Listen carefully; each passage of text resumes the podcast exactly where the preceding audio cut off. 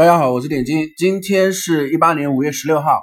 啊。那我们今天开始继续我们的选股经验的分享。昨天的直播晚上的时候啊，你们昨天晚上今天的时候，你们有看直播或者是现在正在回看直播的朋友啊，我们昨天晚上停的那支票叫什么啊？叫煌上煌，没错吧？这支票啊，我们复盘的时候再来说一次啊，煌上煌这支票。昨天我们在开课之前，我们就讲它是属于底部的三角整理结构啊，然后它回踩之后，在昨天呃白天的时候，它重新一根阳线拉出来，那就有效的是击穿这个三角形啊的上轨，然后今天整个这一波放量是踩着六十 MA 均线直接往上去走啊，呃整个成交量也有所放大，那我们认为它其实是就是我们整个选股形态。这种可以拿出来做案例的啊，标杆式的这种哦案例来去讲的啊。那么三角突破，我们当时在课程上讲的时候，三角突破的高度啊，等于三角形的一个啊三角突破的上涨高度等于原三角形底部的一个三角高度。那这支票原先的三角形的高度十七块四毛三到十三块九。基本上接近啊十四十三三块四左右，三块五左右。那也就是说，从起涨位啊上三角形的上轨起涨位十四块八开始算，你加三块五，那也就是十八块三到十八块四啊。所以它的第一目标位其实应该在十八块三到十八块四这个位置。而到这种位置的时候，我觉得是全部清仓的状态。而这支票我现在拿出来讲啊。是之前延续的，到现在讲，我们只是说用这支票来验证我们之前的选股形态是合适的，而我不是说拿这支票出来告诉你啊，你现在追进去啊，不是，我们课程每天都有啊，经验分享每天都有，请原先没有跟住这种呃刚好符合我们入场条件的这样的结构啊，这种类型的形态的股票啊，你后面不要去选择在我们。要考虑卖出的时候，你再去选择，呃，进场，我觉得这是节奏是紊乱的，啊，节奏是紊乱的。包括今天群里面啊，很多朋友开始在问啊，要不要卖那个零零二二二九啊，红果股份啊，红博股份今天最高是打到十三，我们当时给出的这个目标位啊，极限的目标位是十四块，所以今天给到十三，有的朋友是十二块八附近是已经有卖出了啊，我们当时整体在音频课里面的时候，四月中旬。中上旬的时候啊，给了十块八附近啊，基本上接近两块钱，两块钱左右了啊。卖的好的可能十二块九啊。那这支票还有朋友，如果你已经离场了，我们就再去选择下一个形态啊。就一旦你离场，我们就不再看了。离场之后，你如果忍不住，盘中忍不住，你要去说自己啊，就是给自己一个理由，说做所谓的日内做个 T 啊，把成本拉低。我觉得你不要做自己骗自己的事情。啊，我相信有的朋友，你你是经验很丰富，但是大多数人，我觉得我们没必要做这种事情。这种事情做出来，大概率是什么？是是你的成本反而被你拉高了啊，成本被你拉高了。然后这支票如果还有持仓，或者是还有一小部分仓位的话，呃，你可以稍微耐心的等一下啊。马上因为六月十五号是世界杯了，我们可以稍微等到六月十号左右的时候，世界杯之前，但世界杯出来的时候肯定是要卖啊。世界杯出来的时候让。更多的接盘侠去接盘吧，我们不去接盘，我们是选择离场了，明白吗？市场的时候，你一定要有一个先知先觉的一个预判和一个这样的一个心态和这种角色的转化啊。当别人开始去追涨这种热点的票的时候，这支票我们应该是有足够的利润了，我们是选择卖出，而不是跟风了啊。那我们再去选择其他的符合我们形态的选股形态的这样子在低位的股票的时候，再去。重复这种布局的状态啊，当这只股票再次走高的时候啊，别人又开始蜂拥而入的时候，开始追涨，开始一直在问这只票还能涨多少的时候，其实我们默默的是这只票是我们选择离场了，明白这样的市场节奏吗？那我们今天在讲呃课之前，我们再来讲一下这个指数，因为昨天其实指数讲的呃在课程里面讲的也比较多，那今天。还是有朋友在问啊，还是在担心指数。我们一直强调，包括我们的课程里面也强调，这个周线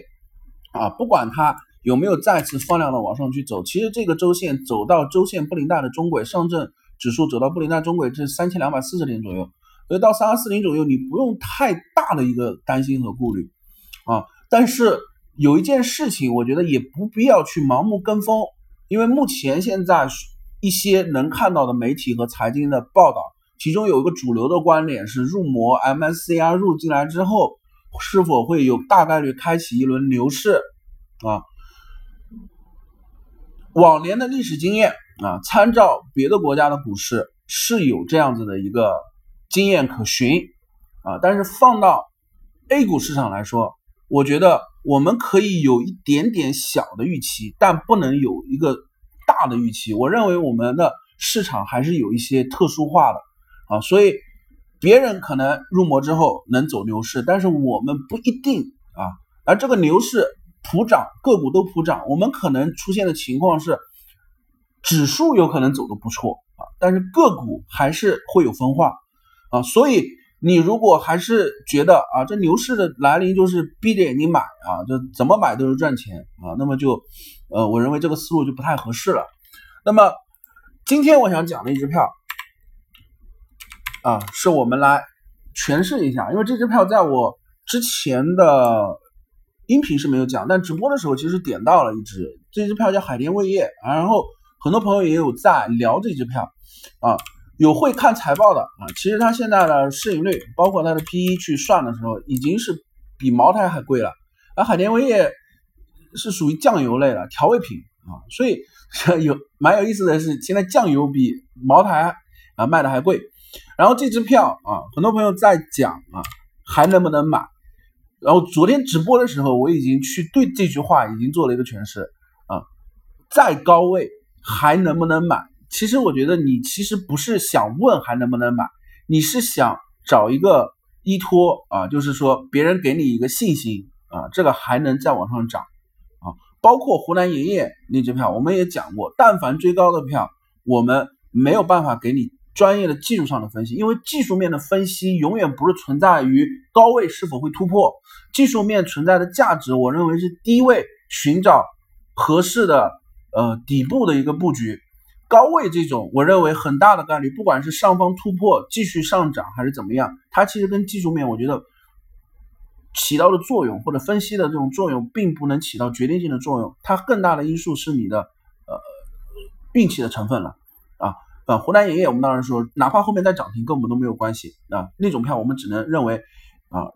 你如果一定要进的话，那你一定要选择四个字，叫愿赌服输。如果你赢了，那恭喜你，你赢了。但是如果你没有赢啊，我认为这是属于一个高风险的一个东西。所以每个人的风险偏好不一样啊。如果你能接受高风险的这样的一个呃交易的风格啊，你选择这种次新股追涨，我觉得呃也是一种方式。啊，但是如果有的朋友是属于偏稳健型的啊，我觉得我们还是维持这个，呃，选择我们的低位的，呃，选股的结构去重复性的去做操作。而海天味业这支票啊，你还问我能不能涨，我可以告诉你，海天味业这支票在入魔来临之之后啊，可能持续性的一段时间，它还是会走慢牛的一个情况。但是这种入场点啊，不管你是用五浪怎么去画浪，我认为你画浪都没有意义。而这支票你只能用高位回落的百分比来来去做测算。如果这支票你要去做所谓的布局啊，它每一次出现的高点，你往下测算零点六幺八啊，什么时候到零点六幺八回落这个位置的时候，你再考虑这支票是否会会有一个介入点。如果没有到零点六幺八，甚至零点五这个位置的话，就回落的百分比没有到这种位置回调位的话，我觉得你这支票都是属于呃观望啊旁看啊就合适了。这种票你。去追涨，再去试探它能否去刷新高，我觉得风险会偏大啊，风险会偏大。而这支票其实，但凡走到七十块上方，基本上多头的一个目标位应该是奔着一百关口了，这个心理整数关口啊。但是这一段利润其实并不是属于我们普通的投资者能去享受的啊。我觉得这种是属于资本的博弈，是属于机构大资金的博弈在里面去做的。我们去做进去的时候，有可能有非常大的概率，其实我们是啊是属于接盘的啊，所以我认为这种票不在我们的选股啊形态的应用范围之内啊，所以这支票呃就到这里为止。那么目前指数啊略微小幅的回落啊，没有一个太大的一个波动。那么之前我们四在第三个系列里面讲板块的时候，衣食住行啊，其中住在直播昨天直播里面的时候有讲到一个万科 A 啊，万科 A 当时是呃一个朋友呃直播间里面提问的万科 A 这个事情啊，万科 A 你有可能看一些新闻啊，最近有出了一个什么高价租房的一个方案啊等等相关性的东西，还要再去。做这支票啊，我们昨天直播给出的这个票的形态，有可能会去画呃头肩顶啊头肩顶。那如果他是去画头肩顶的话，这个头肩顶啊 画起来就会比较让你难受。那你一定要去追追求这个右肩的一个利润的话，我觉得没有什么一个太大的必要啊。这个头肩顶是怎么怎么什么样的周期啊？你不是看日线，不是看周线，你看它的月线。我们说的头肩顶是在月线级别的。月线级别这一次，如果它会踩颈线的话，其实是在二十一块三附近啊，颈线为支撑，它可能有一次右肩的一个机会啊。但是现阶段二十七块，我们认为还是属于价格偏高了。这种位置你进场啊，那你这种位置你进场，肯定就是你不是认可它是画头肩顶的，你认为它会再向上去走啊？可能在你的概念里面，你会属你会认为这是二浪，或者是你认为这是三浪啊等等啊。那我们不讨论这个浪你是怎么画的。啊，那么你是否会考虑啊？我我的建议啊，就是你参考进来它的一个风险，请你啊记住这个风险，就是它有头肩顶这样的可能性啊，月线级别头肩顶的可能性，所以它的颈线位，请你记住它的支撑位是在二十一块三附近啊。如果这支票你真的真的真的非常喜欢房地产板块的话，也非常喜欢万科威这种标的的股票的话，你可以再耐心的等一等。啊，至少我认为五月、六月、七月可能都不太适合。如果真的去做房地产板块的话，我觉得我们要把它理解为一个周期性的。金九银十的话，提前一个半月布场，应该是在七月底啊，七月底八月份出这段时间做九月、十月的房地产行情，而不可能现在是才五月底，五月底你现在去做做六月是吧？六月持仓，那九月、十月我们假假设是它是有一波房地产整体板块的行情的话。那你的时间点的测算就不对了。那你认为它从五月份就会启动了吗？五月启动，它一直涨到十月份。我认为这个你把这个板块想的比较乐观了，那就意味着它会再连续性的持续上涨四到五个月啊。那我认为你是把这个板块想成单边了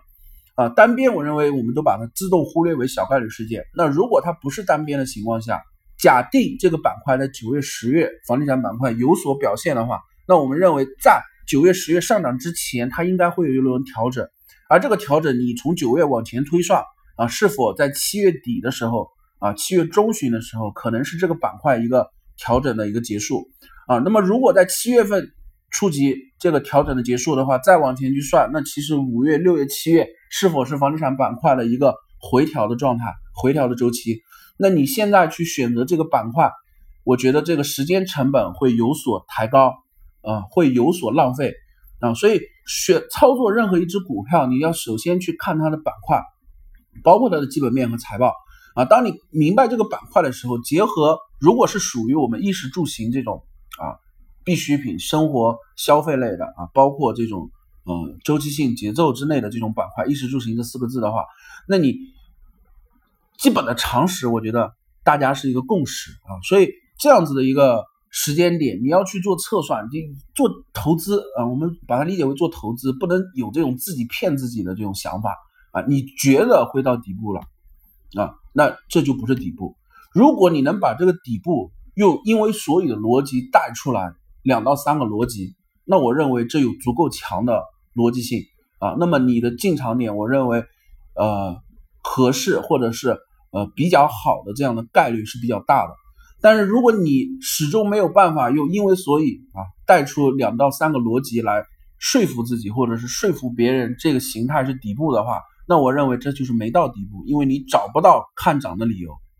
啊，你找不到看涨的理由。那你其实你反过来，如果在你找不到看涨的理由的时候，你开始用技术面去解读一些看跌继续看跌的话，如果继续看跌你能找到两三个理由，而看涨你只能用我觉得是底部，它跌了很多这样的话来诠释的话，那其实就是。还没跌完，那其实就是还没跌完啊，所以，呃，我认为我们传达的一个理念和思维方式，就是在每一次投资进场的时候，我们有一个足够严谨的逻辑去做判断，那我觉得每一笔交易在有逻辑的情况下，我们的收益应该是啊呃回撤的风险会偏低，而收益率的风险是比较可以可控和可预期的啊。那这是万科 A 啊这个柱这个板块，那之后我们讲的行啊行其实。也不是属于我个人偏爱做的板块。那当然，这个“行”这个字可以包含的汽车类的、呃物流类的、高速类的。而汽车类的，其实我觉得是新能源汽车是一个值得长期去关注的这样的一个板块。但新能源汽车里面又分啊，你不要去找，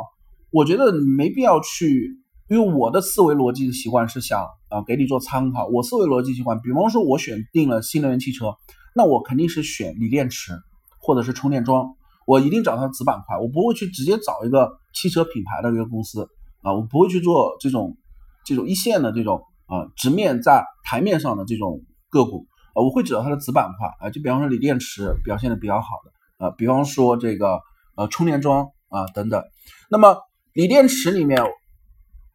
有一只啊，有一只是我一直有看，但是我不会去做的啊，我可以给你们。分享一下，那这支票目前的结构形态不好啊，这种形态是已经涨了啊。如果你要去关注的话，啊，我建议是等它回落啊。这支票是，呃，我个人认为在锂电池里面会属于比较，不管是基本面和财报比较优质的呃股票，就是零零二四六六叫天齐锂业啊。这支票在昨天的这个 MSCI 的入魔名单里面，两百三十四只股票啊，有没有记错？应该是这个数字。里面是有天齐锂业这支票的，天齐锂业啊，零零二四六六。那但这支票现在是属于已经有所呃这个上涨啊，那这种票我们认为不适合进场啊，这种票只能适合你关注啊，什么时候它走到低位的时候，才是我们开始考量它是否符合底部技术形态特征、进场点特征的这种形态。但这支票在“行”这个字里面啊，锂电池这个里面啊，我认为是。呃，基本面和财报值得我们放在自选股里面去留意的啊，这样的一只股票。那今天的课程就到这里，嗯，从之后的话，我们可能会开始第四个系列，而第四个系列的时候，我们可能重点会去介绍一个呃理念，就是程序化交易的应用到个人。现在是个人变成程序化，但我们把它反过来，但凡一个程序化交易，怎么把一套程序化交易的交易思路转变成个人投资的呃操作，而这个操作的形态是大家我发现最近很多朋友都喜欢去做的板块，而这个板块我就重点拿出来做第四个系列啊，我来去分享啊怎么去做次新股啊，第四个系列会围绕次新股板块啊，次新股板块的一个技术面的进场点的结构啊是怎么去选的，这是我们第四个系列啊，那今天的课程就到这里，谢谢大家。